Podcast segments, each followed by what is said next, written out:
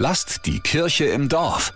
Ab Sonntag tönen in Nürnberg aus der Reformationsgedächtniskirche, das ist die mit den drei Türmen am Stadtpark, abgefahrene Geräusche. Eine Klanginstallation soll eine Art historisches Mahnmal sein. Der Nürnberger Professor, der sie installiert hat, ist zudem frisch prämiert. Na, das hören wir uns doch mal genauer an. Okay, das klingt jetzt vor allem nach Lärm. Ja, das ist die Bayreuther Straße, die führt an der Kirche vorbei. Hört man in der Kirche normalerweise nur gedämpft.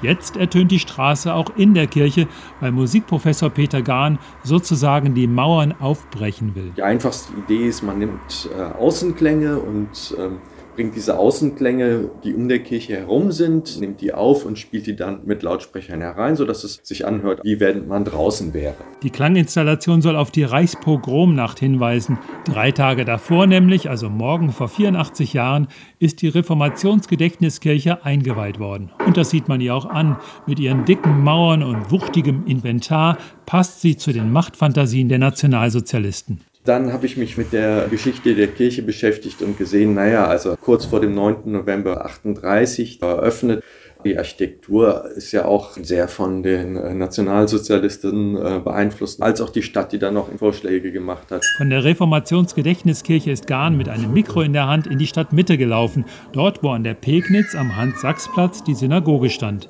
Diese Geräusche hört man jetzt in der Kirche zum Gedenken. Diese Synagoge, dieser riesige, wichtige Bau in Nürnberg, der ist im August schon zerstört worden.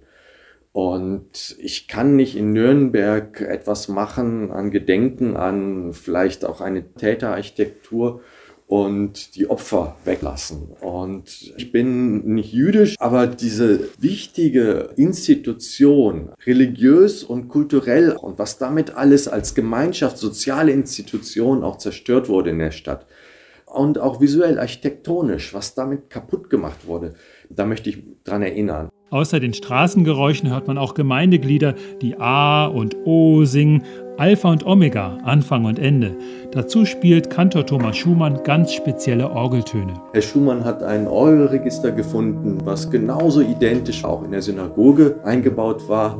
Was wir in der Maxfelder Orgeln rekonstruiert haben. Und Töne dieses Registers haben wir aufgenommen und schaffen dadurch eine Verbindung zwischen diesen beiden Orten auch rein akustisch. Diese Klanginstallation kann man täglich um 19.30 Uhr hören, ab morgen bis zum 16. November und dabei denken an die Reichspogromnacht 1938 und die zerstörte Nürnberger Synagoge. Christoph Leferts evangelische Redaktion. Lasst die Kirche im Dorf. Immer samstags gibt's eine neue Folge. Abonniert uns gerne.